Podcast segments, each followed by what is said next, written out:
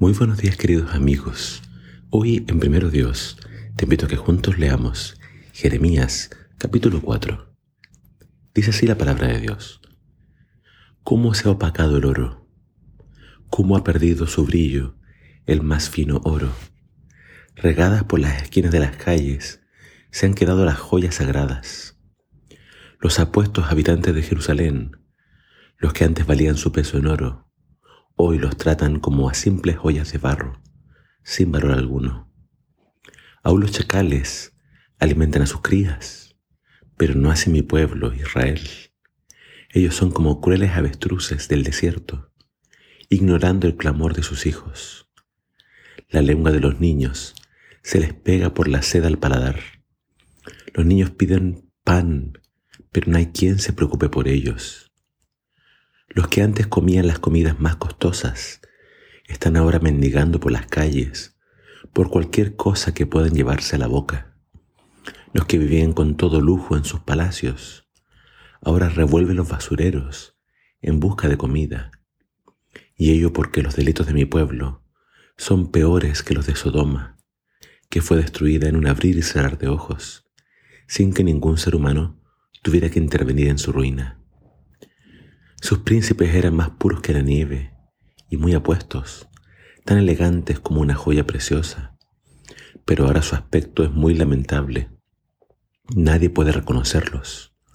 Ahora son puro pellejo sobre los huesos, consumidos. Les fue menos mal a los que fueron muertos por las heridas de espada que aquellos que lentamente se mueren de hambre. Tiernas madres han cocido y comido a sus propios hijos. Solo así han podido sobrevivir al sitio de la ciudad. Pero ahora por fin la cólera del Señor está aplacada. Su terrible enojo se ha calmado. Le prendió fuego Jerusalén, que la ha consumido hasta sus cimientos. Nadie se hubiera imaginado que un enemigo podría entrar por las puertas de Jerusalén para conquistarla. Todo aconteció a causa de las maldades cometidas por sus profetas y sacerdotes, quienes llenaron la ciudad con la sangre de muchos inocentes. Ahora andan vagando como ciegos por las calles, tan sucios de sangre que nadie se atreve a tocar siquiera sus ropas. Apártense, la gente les grita, están inmundos, no los toquen. Entonces huyen a tierras lejanas y andan errantes como extranjeros, pero nadie les permite quedarse. El Señor mismo los dispersó y ya no les ayuda más.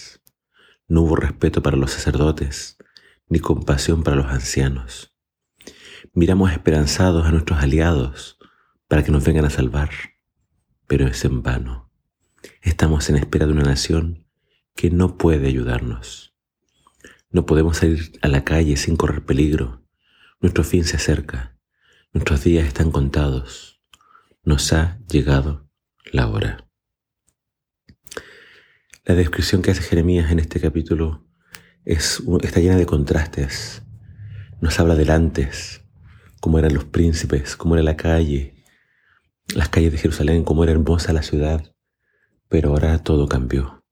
La ciudad está destruida y aquellos que eran hermosos están irreconocibles. E, el hambre causó estragos. Es triste ver cómo los más afectados fueron los pequeños, los niños. Y cuando una ciudad es sitiada, la gente puede hacer cosas impensables. Aquí nuevamente se menciona el canibalismo de madres que comen a sus hijos con tal de sobrevivir. Eh, se habla entonces de estos contrastes, pero eh, quiero dejar en tu mente la siguiente idea. El capítulo comienza diciendo lo siguiente acerca de los hijos de, de Israel. Dice, aquellos eh, cuyo valor era como el oro, ahora son tratados como simples joyas de barro. Así es como Dios considera a sus hijos, como valiendo su peso en oro. Es decir, para Dios son lo más precioso, lo más preciado. Eh, pero tristemente, bueno, aquello que era oro, Dios lo desechó perdió su valor por apartarse de Dios y por cometer toda esta clase de crímenes. Llega a decir que fueron peores que Sodoma. Imagínate. Qué triste eh, título para una nación que tenía que ser santa. Entonces toda esta destrucción, todo este mal, llegó por su desobediencia, por su infidelidad. Eh, dice que ellos, aún en esta destrucción, ponían su esperanza en sus aliados, en Egipto. Nunca se volvieron al Señor, nunca pusieron su confianza en Él. Siempre andaban buscando soluciones humanas, cuando el problema era su pecado y la única solución el arrepentimiento. Eh, aun cuando pases por problemas, quiero que no olvides esto. Dios no quiere destruirte, Dios quiere tu salvación. Y para Él, tú eres lo más precioso, lo más preciado.